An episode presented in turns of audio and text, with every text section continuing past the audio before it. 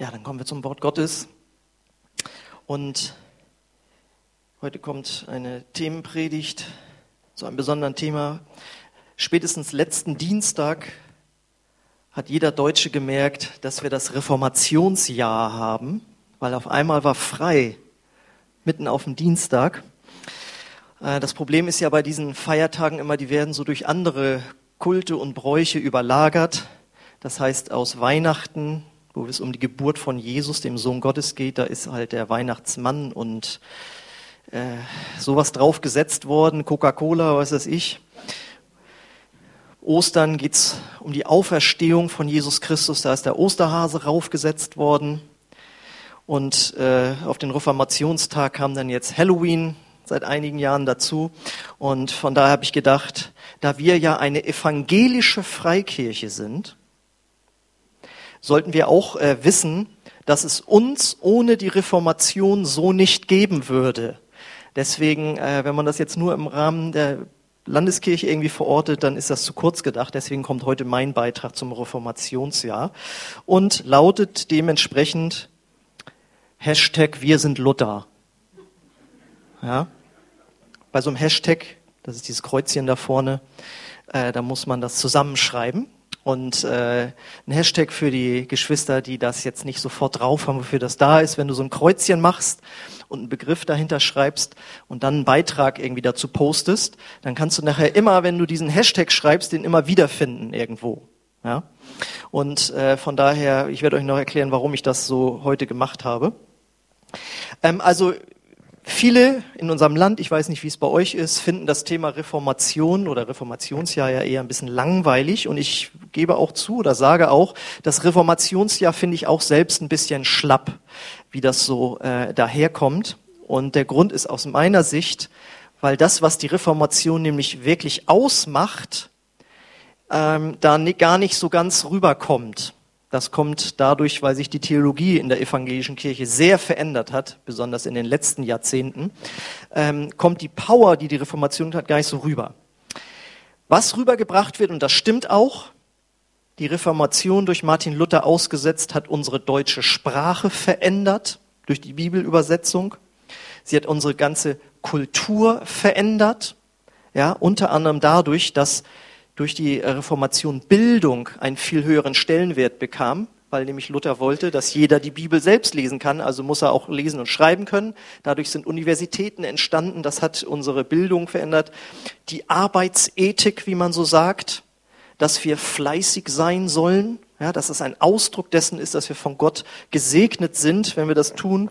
Dann besonders das Verhältnis von Staat und Kirche, das war ja vorher eins. Die katholische Kirche hat im Staat ziemlich viel mitgeredet. Das ist jetzt ähm, getrennt.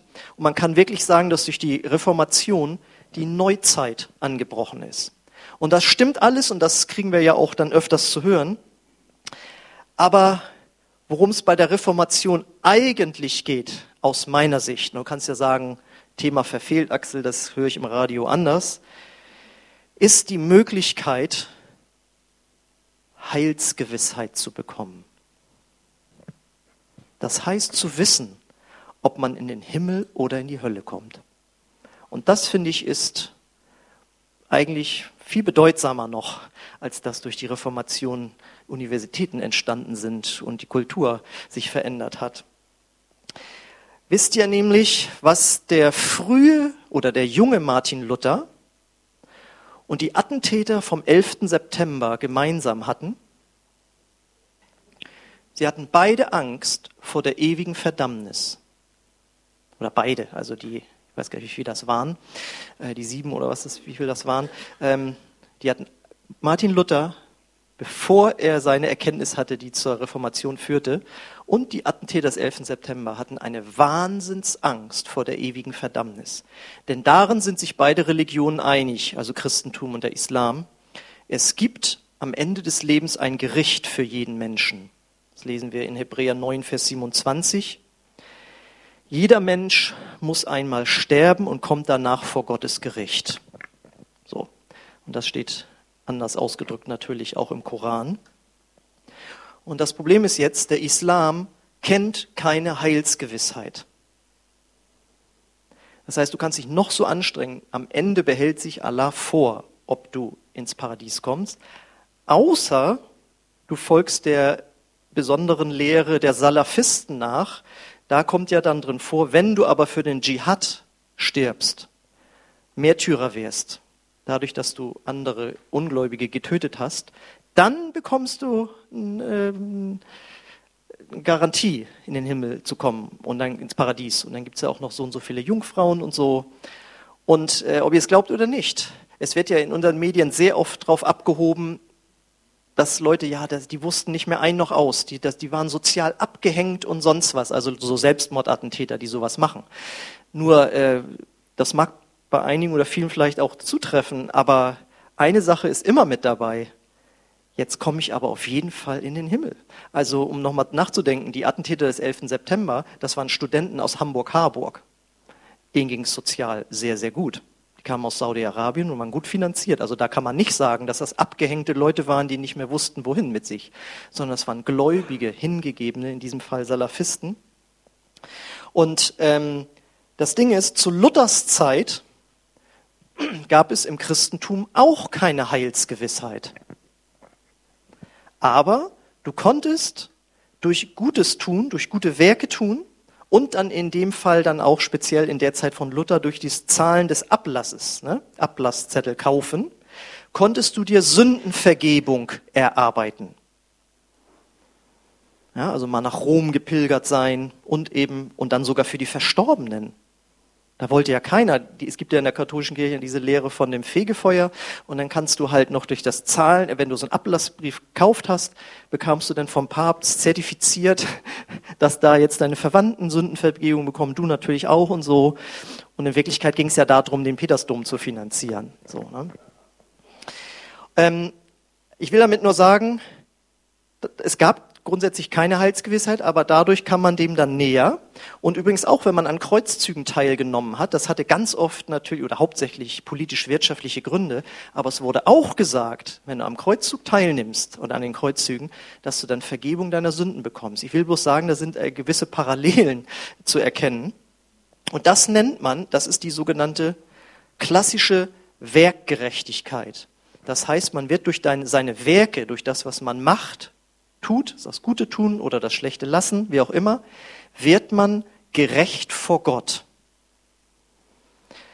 Ähm, genau. Und das Problem bei so einer Werkgerechtigkeit ist natürlich, dass du nie weißt, wann du genug Werke getan hast. Das ist ja, da machst ist ja Fass ohne Boden. Das, wenn du jetzt im Alltag mal immer versuchst, Gutes zu tun, irgendwann wird eine Stimme kommen, die sagen, aber das könntest du auch noch tun. Du könntest da auch noch was spenden. Du könntest da auch noch hinfahren. Du könntest den auch noch besuchen. Du könntest da auch ein bisschen netter sein. Und so, da kriegst du den ganzen Tag keine Ruhe mehr, weil du immer noch was Gutes tun könntest. Oder eben auch das Schlechte lassen. Und die Folge ist, wenn man keine Heilsgewissheit hat als richtig gläubiger Mensch, da ist eine Menge Angst und Unsicherheit im Leben und ein permanenter Druck, dem Gott, dem man da nachfolgt, äh, zu dienen und ja, eben Gutes zu tun, aber eben aus Angst und Druck. Und das hat damals natürlich dann auch sogar zu finanziellen Problemen geführt. Weil wenn du wusstest, also wenn ich jetzt so Ablassbrief kaufe, dann kann ich da ein bisschen was nachhelfen. Das kostete dann ja entsprechend auch was. Ja, und so reich waren die Leute damals nicht. Im Gegenteil, die waren richtig sehr, sehr arm. Mm. Und Martin Luther hat bevor das auch schon losging mit den Ablassbriefen, als junger Mensch, wo er dann ja als Mönch gelebt hat. Ihr kennt ja das berühmte Erlebnis da auf dem Feld mit dem äh, Donner, hier Blitz und Donner, die er einschlugen. Dann hat er gesagt, ich weihe mein Leben und ist ins Kloster gegangen. Der hat als Mönch wie ein Hund gelitten unter seinem christlichen Glauben, so dass er sogar gesagt hat, ich habe Gott gehasst weil er wusste, dass er Gottes Ansprüche einfach nicht erfüllen kann. Und da lese ich euch mal vor, was er selbst geschrieben hat, wie es ihm damals ging.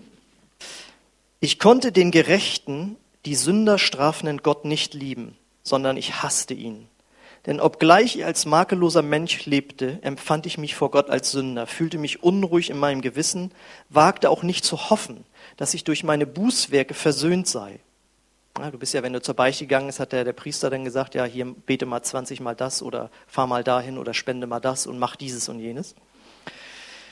Ich war unmutig gegenüber Gott und sprach, ist es denn nicht genug damit, dass Elende durch die Erbsünde in Ewigkeit verdammte Sünder durch das Gesetz der zehn Gebote mit allerlei Unheil bedrückt sind? Muss denn Gott noch durch das Evangelium, wo Jesus ja sagt, ne, wenn dein Auge schon und so weiter, ne, muss denn noch ein weiteres Leid dem hinzufügen und uns auch noch durch das Evangelium mit seiner Gerechtigkeit und seinem Zorn bedrohen? so raste ich in meinem verwirrten Gewissen vor Wut. Aber ich klopfte dennoch ungestüm bei Paulus im Römerbrief an, von brennendem Durst getrieben zu erfahren, was St. Paulus meine. Ja, gut, hier geht's aber erstmal drum, wie schlecht es ihm ging. Und wer mal so Luther-Filme gesehen hat, das war ja wirklich schlimm. Er hat halt den Glauben ernst genommen und Gottes Gebote.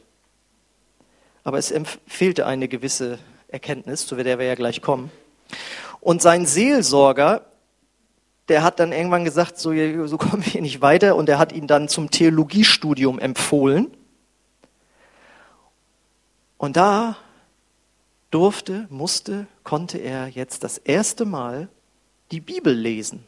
Du glaubst ja nicht, dass du als Mönch den ganzen Tag in der Bibel gelesen hast, sondern das Christentum war geprägt von Bräuchen und Überlieferungen und was so ein Priester und Bischof und Papst mal so reingeworfen hat, was wohl auch in der Bibel steht, aber die Leute wussten ja nicht, was in der Bibel steht. So, und wie jemand sagte, das war der größte Fehler, den die katholische Kirche machen konnte, Martin Luther eine Bibel in die Hand zu drücken. Ja. Und dann hat er halt die Bibel für sich selbst studiert und dann gingen dem ja die Augen über, was da alles steht. Und das ist auch mal nebenbei jetzt hier wieder eine Botschaft an uns. Äh, jeder, der selbst in der Bibel liest, äh, bekommt Offenbarung und kann auch dann von falscher Religiosität befreit werden. Deswegen ist es wichtig, nicht nur sich Predigten anzuhören oder ähm, Joyce Meyer Bücher zu lesen, wo dann, und das ist ja auch okay, um was zu belegen, halt immer Bibelzitate aus dem Zusammenhang gerissen werden, um eine Lehre zu untermauern. Und ich finde Joyce Meyer gut, kein Problem. Und ich mache das ja auch so. Das Problem ist, du kannst halt auch an falsche Lehre geraten, wenn du immer nur so vorgehst. Das heißt, du musst die Bibel selbst lesen und, und selbst die Dinge äh, studieren. Und ähm, das ist dann jetzt auch einer der sogenannten vier Grundsätze der Reformation, nämlich dass die Schrift allein uns das Heil bezeugt, sag ich mal. Und da kommen jetzt hier endlich mal die vier Hashtags so könnte man das nämlich mal nennen. Also die vier Grundsätze der Reformation. Und heute, das sind so Grundsätze, Schlagworte. Ja? Sola Scriptura, allein die Schrift. Sola Gratia, allein die Gnade. Sola Fide, allein der Glaube. Solus Christus, allein durch Christus. Und ich habe mir so gedacht, äh, Luther war ja richtig dann auf, auf der Höhe der Zeit. Der hat ja äh, zum Beispiel, ein, also Lieder hat er ja komponiert, war er sehr musikalisch auch. Ein feste Burg ist unser Gott. Das kennt ja jeder, das kennt man ja auf der ganzen Welt irgendwie. Das war ein Wirtshauslied. So, und da hat er gemacht, das ist eine gute Melodie, die nehmen wir. Ja, also er war in dem Sinne sehr modern und deswegen glaube ich, hätte die Reformation heute das eben in Form von Hashtags ausgedrückt. Da habe ich jetzt mal nur für euch die mit, mit Leerzeichen gemacht. So, und dann weißt du wie war das noch mit dem Glauben? Ach ja, hier, so, und dann gibst du ein Hashtag Solos, Solos ähm, Fide und dann findest du das sofort. Genau, und jetzt hatte ich ja gesagt, er hat das in der Bibel, er hat in der Bibel selbst gelesen. Und da kommen wir zu dem ersten Grundsatz Sola Scriptura. Allein durch die Schrift bedeutet, dass die Heilsbotschaft ausreichend durch die Bibel vermittelt wird und keiner Ergänzung durch kirchliche Überlieferungen bedarf. So, und äh, das war damals aber so in der katholischen Kirche und das ist auch heute noch so. Also sie sagen nämlich, göttliche Wahrheit findet sich nicht allein in der Schrift, sondern in Verbindung von Schrift und Tradition. Die Bibel kann nur durch die Kirche richtig ausgelegt werden. Sie lang, erlangt ihre Autorität erst durch die Kirche. Ja? So, und dann war es natürlich dann, wenn das stimmt, der Lehre der katholischen Kirche völlig ausgeliefert, weil nur die in Verbindung und das, was sie im Laufe der Jahrhunderte für sich erkannt haben, das war dann nee, Marienverehrung, Heiligenverehrung, alles, was da so ist, ähm, hat ja dann dieses Gebräu ergeben, sag ich mal so. Und da war dann eben auch viel Unbiblisches dabei.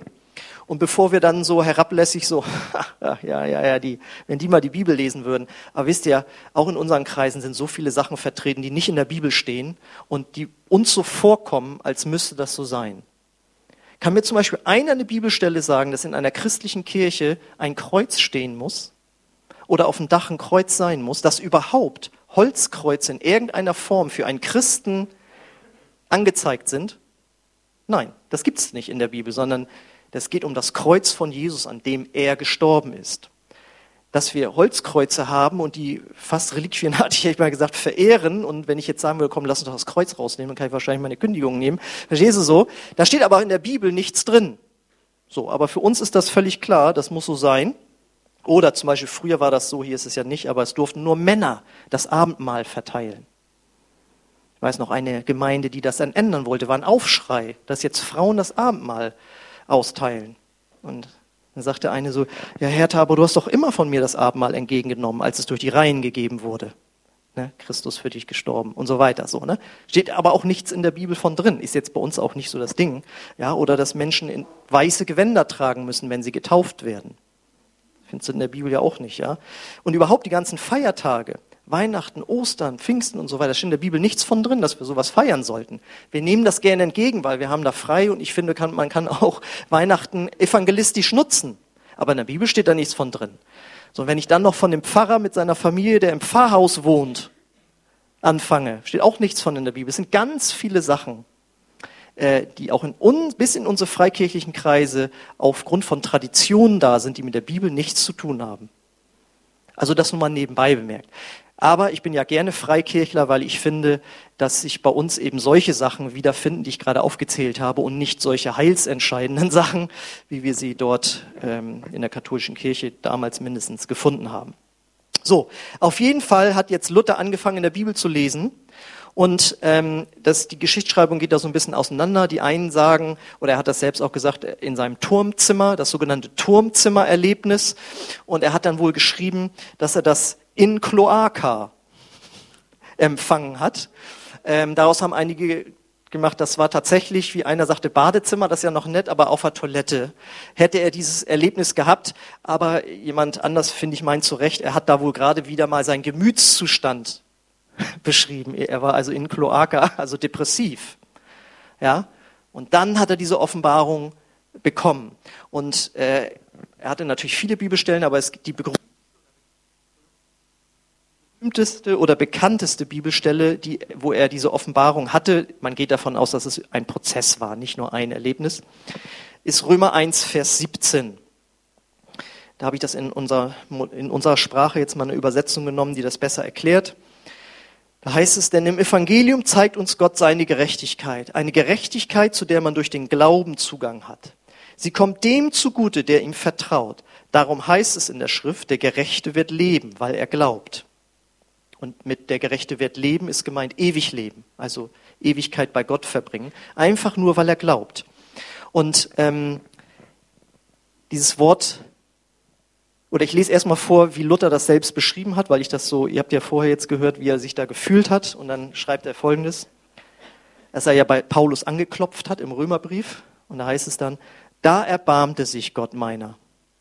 Unaufhörlich sann ich Tag und Nacht, bis ich auf den Zusammenhang der Worte zu merken begann. Die Gerechtigkeit Gottes wird im Evangelium offenbar, wie geschrieben steht, der Gerechte wird aus Glauben leben. Da fing ich an, die Gerechtigkeit Gottes als eine solche Gerechtigkeit zu begreifen, durch die der Mensch als durch Gottes Geschenk lebt, also aus Glauben. Durch das Evangelium wird Gottes passive Gerechtigkeit offenbar, durch die er uns aus Gnade und Barmherzigkeit rechtfertigt. Jetzt, jetzt das eigentlich, was ich sagen will. Also er. Da fühlte ich mich völlig neu geboren. Die Tore hatten sich mir aufgetan. Ich war in das Paradies eingetreten. Und jetzt sagst du, hä? Aus dem Bibelvers? Also, wenn es heißt, Gott ist gerecht, dann ist damit wirklich gemeint, er ist absolut gerecht. Also nicht nur hier, ne, wie wir das kennen, ihr Torte hier teilen, ich schneide durch, du suchst aus, also dass das gerecht verteilt wird, sondern dass er wirklich gerecht ist im Sinne von, er beurteilt auch jede Sünde gerecht. Das heißt, wenn wir falsch liegen, wird das wirklich verurteilt. Das ist mit Gottes Gerechtigkeit gemeint. Und wenn jemand gerecht ist, dann heißt das so viel wie, er ist in Ordnung. Kannst du so, könntest du so übersetzen. Gott ist in Ordnung, weil Gott ist gerecht. Und wenn wir gerecht werden wollen vor Gott, das heißt, dass wir in Ordnung sind vor Gott, dann sagt diese Bibelstelle, dass wir die geschenkt bekommen, diese Gerechtigkeit. Und die bekommen wir durch den Glauben geschenkt. Vorher war es darum, du wirst gerecht vor Gott, indem du dich bemühst, so zu werden, und du schaffst es nie, das war seine Erfahrung. Und jetzt hat er auf einmal verstanden, du bekommst es geschenkt. Und das, dieses geschenkt werden, nennt die Bibel Gnade. Und das ist dann eben der zweite Hashtag, wenn du nochmal kurz zurückmachen machst, genau, sola gratia, allein die Gnade. Jetzt kannst du wieder vormachen. Ähm, das heißt, wenn du, also es wäre so, als wenn wir als Gemeinde haben wir hier noch, weiß nicht, 20 Jahre abzuzahlen an diesem Gebäude und wir mühen uns mit Sondertilgung und allem und so und dann kommt die Bank auf einmal kriegt ihr geschenkt. Da wäre große Freude da, ne? Das wäre Gnade, ja. Äh, die Gnade wird allerdings noch größer, wenn man sich jetzt vorstellen würde, dieses Gebäude kostet drei Milliarden Euro, wo jeder weiß, das kriegen wir als Gemeinde nie abbezahlt. Und dann sagt die Bank, das kriegt ihr geschenkt. Dann ist die Freude ja noch größer. Und so ist das mit dem Heil. Wir können uns das nicht erarbeiten. Das ist zu hoch angesetzt, weil Gottes Gerechtigkeit zu hoch ist. Und Gott sagt, ich schenke es euch. Und die Frage, und jetzt kommt dann als nächstes, das heißt, wir können uns das nicht erarbeiten, wir bekommen es geschenkt. Und wenn du ein Geschenk bekommst, dann hält dir ja jemand was hin in der Regel. Hier habe ich ein Geschenk für dich. Und die normale Handlung von jemandem, der beschenkt worden ist, er nimmt es entgegen.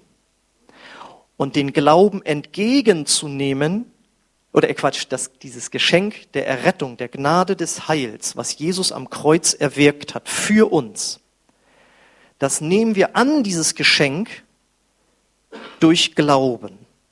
Das ist dann eben sola fide. Und das finden wir zum Beispiel in Epheser 2, 8 bis 9.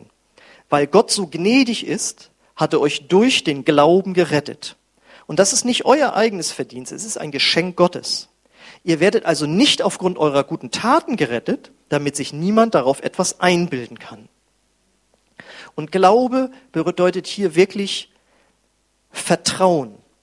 Weil ganz oft, äh, wenn man sagt, ich glaube an Gott, wenn das jemand sagt, in, hier in Deutschland, dann meint er damit, ich glaube, dass es den gibt. Ich glaube, dass der existiert. Aber Glaube meint hier, ich vertraue darauf, dass wenn ich sterbe, ich in den Himmel komme wegen dessen, wegen des, was Jesus gemacht hat, nicht was ich gemacht habe darauf vertrauen. Also wenn man sich vorstellt, der Tod ist wie so ein schwarzer Vorhang, und dann heißt es so, jetzt, da geht's jetzt durch. Und dann guckst du da, ne? Und dann ist die Frage, wolle man reinlassen, ne? So, und äh, genau, ist ja dann für den einen oder anderen ist es spannend. Aber für uns ist, es, dass wir sagen, kein Problem. Also ich meine, ich sage jetzt nicht, dass ich, ich möchte auch nicht gerne sterben, aber Vertrauen bedeutet, natürlich lassen die mich rein, weil es geht ja hier nicht um mich, es geht ja um Jesus. Das bedeutet Vertrauen. Ich gehe auf die andere Seite rüber im Vertrauen, dass ich da angenommen werde, wegen Jesus, nicht wegen mir, weil wenn ich auf mich gucke, werde ich es ja nie schaffen. Weil wenn du auf dich siehst, hast du ja immer diesen Unsicherheitsfaktor, weil wir kriegen es ja nicht auf Reihe. Und deswegen kommt dann natürlich als nächstes gleich die Frage, ach so ist das. Wenn ich jetzt nur auf Jesus vertraue, heißt das dann, dass man dann so leben kann, wie man will? Ich lasse Gott einen guten Mann sein, lebe, wie ich möchte, und am Ende komme ich ja sowieso in den Himmel wegen dessen, was Jesus gemacht hat, nicht wie ich gelebt habe.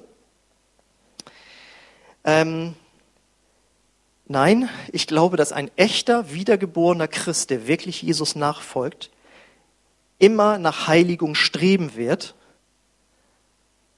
Also wenn jemand das als Anlass nimmt, anders zu leben, frage ich mich, ob der wirklich von neuem geboren ist.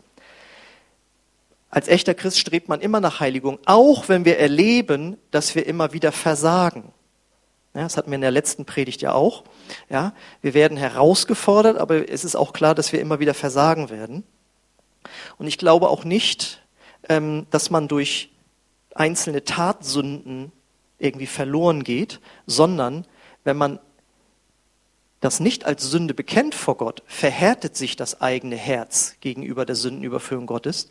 Und dann kann es in einem langfristigen Prozess sein, dass dein Herz sich gegenüber Gott so verhärtet, dass du wirklich weggehst vom Glauben. Und äh, das, weil das ist auch klar, sagt die Schrift auch ganz klar, wir müssen in Jesus bleiben, in Christus bleiben. Ähm, aber es geht nicht darum, dass wir panikartig, wenn wir irgendwo versagen oder was gemerkt haben, ach du meine Güte, gut, dass ich nicht gestorben bin, weil dann wäre ich ja jetzt nicht in den Himmel gekommen oder so, ja. Sondern wir treten in eine Beziehung ein und die pflegen wir. Und äh, auch wenn wir versagen, Gott steht zu uns, aber es geht darum, dass wir in der Beziehung zu Jesus eben auch bleiben und lebendig bleiben. Und Luther war jetzt der Meinung, dass der, weil der Glaube ein Geschenk ist, sich die Menschen noch nicht mal selbst von alleine richtig bekehren können. Ähm, er sagt nämlich, das Evangelium wird verkündet, das heißt die Botschaft, dass nur Christus unser Heil erwirkt hat, das ist dann das letzte Solos, Solos Christus. Und dann passiert Folgendes, 1 Timotheus 2, Vers 5. Also das ist eben dieses Solos Christus, denn es gibt nur ein Gott und nur ein Vermittler zwischen Gott und den Menschen. Das ist Christus Jesus, der Mensch geworden ist ist für uns selbstverständlich, aber für einen richtigen Hardcore-Katholiken spielt Maria eben auch noch zum Beispiel eine Rolle. Also in irgendeinem der Konzile wurde auch nochmal klar gemacht, dass Maria am Erlösungswerk mitgewirkt hat. Ja, das sehen wir nicht so. Ja, also äh, nur Christus hat das Heil erwirkt.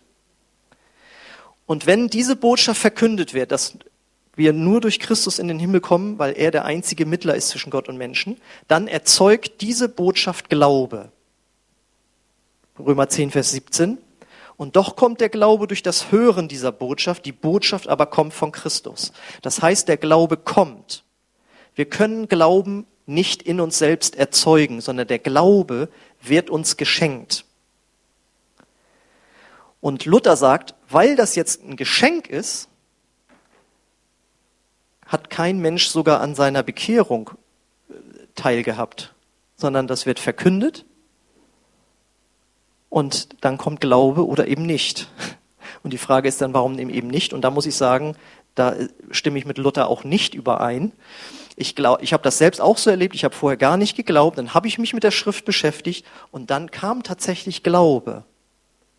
Aber dann fehlte trotzdem von mir noch die Entscheidung, Jesus nachzufolgen. Und in der Schrift steht, jeder, der will, der nehme das Wasser des Lebens umsonst. Ja, also mal als ein Beispiel. Wir müssen schon unseren Willen da auch investieren. Ähm, sonst würde das ja auch bedeuten, dass Gott den einen zum Heil errettet, weil er ihm Glauben schenkt und bei dem anderen wollte er eben nicht. Da kommen wir dann nämlich, das ist dann der sogenannte Calvinismus, der kommt ja auch aus der Reformation. Da gibt es eine sogenannte Prädestination. Das heißt, du bist vorherbestimmt für den Himmel. Oder wenn es die noch härtere Variante ist, die doppelte Prädestination, dann bist du sogar vorherbestimmt für die Hölle. Auch nicht so schön, ne? So, pass auf. Und dann wurde nämlich gelehrt, und ob du zu den Auserwählten gehörst, die vorherbestimmt sind für den Himmel, das merkt man daran, dass dein Leben gesegnet ist. Also was haben die Leute angefangen? Zu ackern wie die Blöden.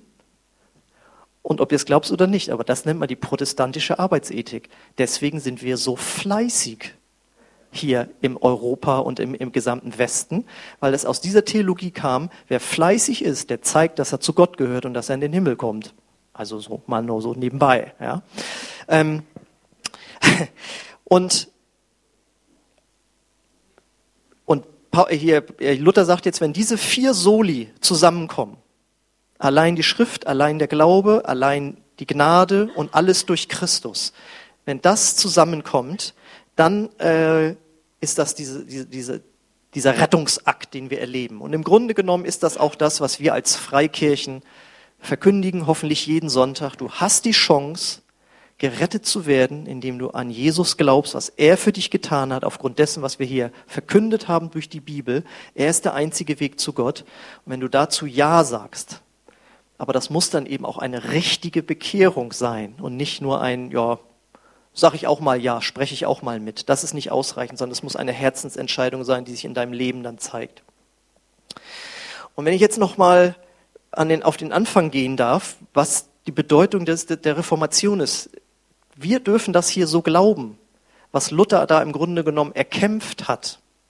Ja, ähm, wir können hier mit Heilsgewissheit sitzen. Und wenn ich nochmal auf diese Attentäter komme da am Anfang, auf die können wir ja zu Recht wütend sein, dass sie andere Menschen in den Tod reißen und so weiter. Aber man muss auch mal dran denken, wie würden die wohl leben, wenn sie diese Botschaft der Reformation hören würden, dass es einen Gott gibt, der sie annimmt, jetzt schon in diesem Leben, nur aufgrund des Glaubens an Jesus Christus. Wie wäre dann ihr Leben verlaufen? Deswegen ist es unsere Aufgabe, das Evangelium zu verkündigen, auch solchen Menschen. Ähm, vorher wissen, wissen wir es ja nicht, aber je mehr Menschen wir erreichen mit dem Evangelium, deswegen ist das Reformationsjahr eigentlich eine super Gelegenheit, dass du deinen Nachbarn ansprechen kannst, sagen Sie mal, wie finden Sie eigentlich das Reformationsjahr? Und dann sagen die, sagt mir nichts. Dienstag war schön, dass frei war, aber ansonsten ja, wir haben auch so eine Playmobil-Figur uns gekauft von Luther. Das ist ja auch irgendwie so ein Verkaufsschlager geworden. Und dann kannst du jetzt spätestens nach dieser Predigt sagen, aber wissen Sie eigentlich, was hinter der, was dahinter steckt hinter der Reformation? Und dann der andere sagt dann, nee, weiß ich nicht. Und dann sagst du, ja, seitdem können wir Heilsgewissheit haben. Und dann sagt er, wieso was denn für eine Heilsgewissheit? Weil das ist ja das Nächste. Ich sprach von muslimischen Attentätern.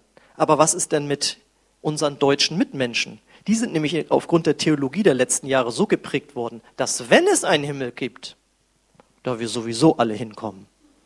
Das wird der liebe Gott schon machen. Da wird der liebe Gott mich schon reinlassen. Ne? Der liebe Gott, das ist ja schon so eine Verniedlichung irgendwie so.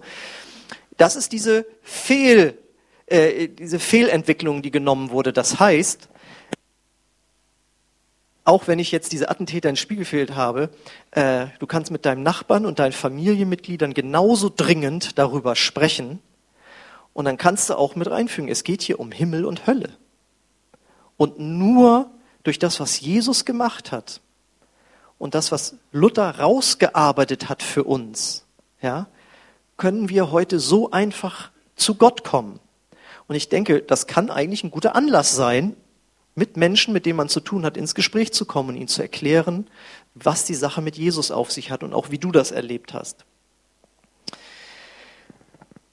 Okay, also halten wir nochmal fest, ähm, durch die Errettung allein aus Gnade und Glaube, die uns durch Christus und die Schrift vermittelt werden, können wir Heilsgewissheit leben, die uns hoffentlich zu ansteckenden Christen macht. Weil ein Christ, der keine Heilsgewissheit hat, ist immer verkrampft und unter Druck und unter Stress, weil er wieder nicht gut gemacht, genug gemacht hat für seinen Gott. Aber wenn du Heilsgewissheit hast aufgrund dessen, was wir heute gehört haben, dann bist du fröhlich, auch wenn du versagst.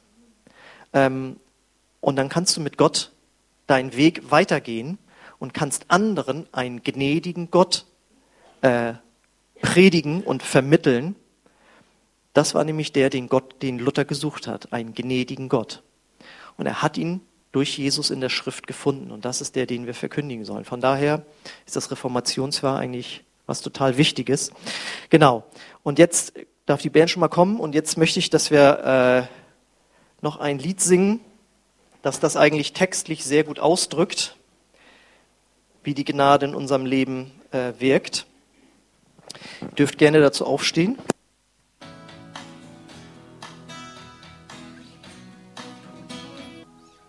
Ich lade dich ein, dort auf deinem Platz Gott zu danken dafür, dass er dir den Glauben geschenkt hat und dass er am Kreuz alles erwirkt hat, sodass es aus Gnade geschieht, dass wir gerettet werden. Dank ihm dafür, dass du die Schrift selbst lesen darfst, um dir das selbst rauszulesen, zu erarbeiten. Und danke Gott, dass er Jesus gegeben hat als den einzigen Mittler zwischen uns und ihm.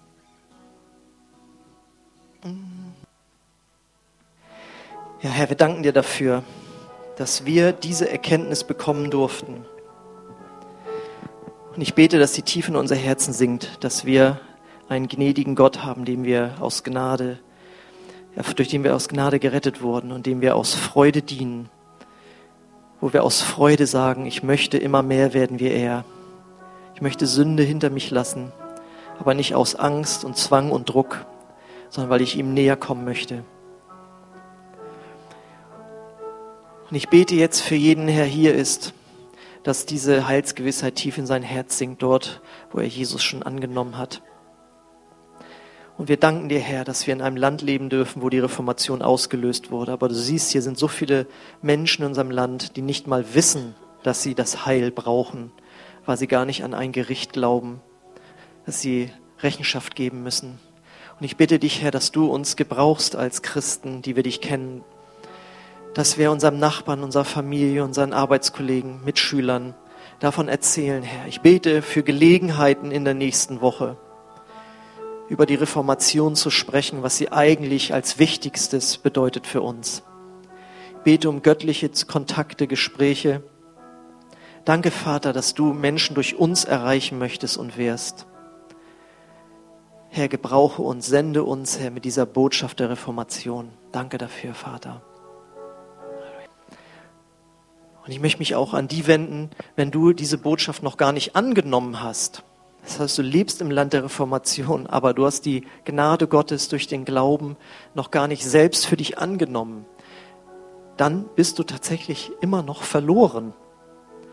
Und Gott will es dir schenken, indem du ihm dein ganzes Herz gibst, indem du ihm dein ganzes Leben gibst. Und wenn du dazu bereit bist, dann wirst du gerettet werden durch den Glauben und die Gnade. Und wenn du heute Morgen hier bist und das diese Entscheidung treffen möchtest, dann möchte ich dich zu einer Entscheidung dafür herausfordern. Wenn du sagst, ja, ich glaube das, nicht nur im Sinne, ich halte es für wahr, sondern ich vertraue darauf. Aber du hast diese Entscheidung noch nicht getroffen, Jesus nachzufolgen. Dann möchte ich dich einladen, dass du das heute Morgen tun kannst. Und während unsere Augen geschlossen sind, möchte ich dich einfach herausfordern, Gott und mir ein Zeichen zu geben, indem du deine Hand hebst und sagst, hier bin ich, ich möchte diese Gnade geschenkt bekommen, Heilsgewissheit zu haben, gerettet zu sein. Und wenn du das möchtest, dann möchten wir dann äh, gemeinsam mit dir beten, dass Jesus in dein Herz kommt, dir deine Sünden vergibt und du von neuem geboren wirst. Wenn du das möchtest, dann äh, fordere ich dich einfach heraus. Triff eine Entscheidung vor Gott und lass sie mich einfach kurz sehen. Wer ist heute Morgen hier, der Jesus so annehmen möchte, der Vergebung seiner Sünden haben möchte, der Heilsgewissheit haben möchte? Heb einfach kurz deine Hand und dann möchten wir gemeinsam mit dir beten. Ich lade uns ein, dass wir dieses Gebet einfach jetzt laut zusammen sprechen. Du kannst das mitbeten dort auf deinem Platz. Ich bete das Satz für Satz und wenn der Satz deinem Herzen entspricht, dann kannst du ihn einfach laut mitbeten. Ich lade uns ein, dass wir das alle laut machen. Jesus, ich komme jetzt zu dir. Jesus, ich komme jetzt zu dir. Und ich danke dir, dass du Heil für mich erwirkt hast. Du bist für meine Sünden gestorben. Aber du bist auch wieder auferstanden. Und ich bitte dich, vergib mir meine Schuld. Komm du in mein Herz. Ich will dir nachfolgen. Amen. Amen. Wenn du so ein Gebet das erste Mal gesprochen hast, lade ich dich ein, nach dem Gottesdienst noch hier zu mir nach vorne zu kommen. Ich bin da in der ersten Reihe. Ansonsten möchte ich auch wie jeden Sonntag einladen, wenn du Gebet haben möchtest, auch über Heilsgewissheit hinaus. Wenn du krank bist zum Beispiel, dann möchten wir hier vorne für dich beten. Hier stellen sich Geschwister auf, die dich segnen möchten, die dir helfen möchten in deinem Leben mit Gott. Ansonsten möchte ich euch alle einladen, unten jetzt noch Gemeinschaft zu haben im äh, Gemeinschaftsraum. Und ich segne euch noch. Danke, Vater, jetzt für diesen Gottesdienst. Danke, dass du zu uns geredet hast. Danke für deine Gegenwart. Und der Friede Gottes, der höher ist als alle Vernunft, der bewahre eure Herzen in Christus Jesus, unserem Herrn. Amen. Amen. Gesegneten Sonntag euch.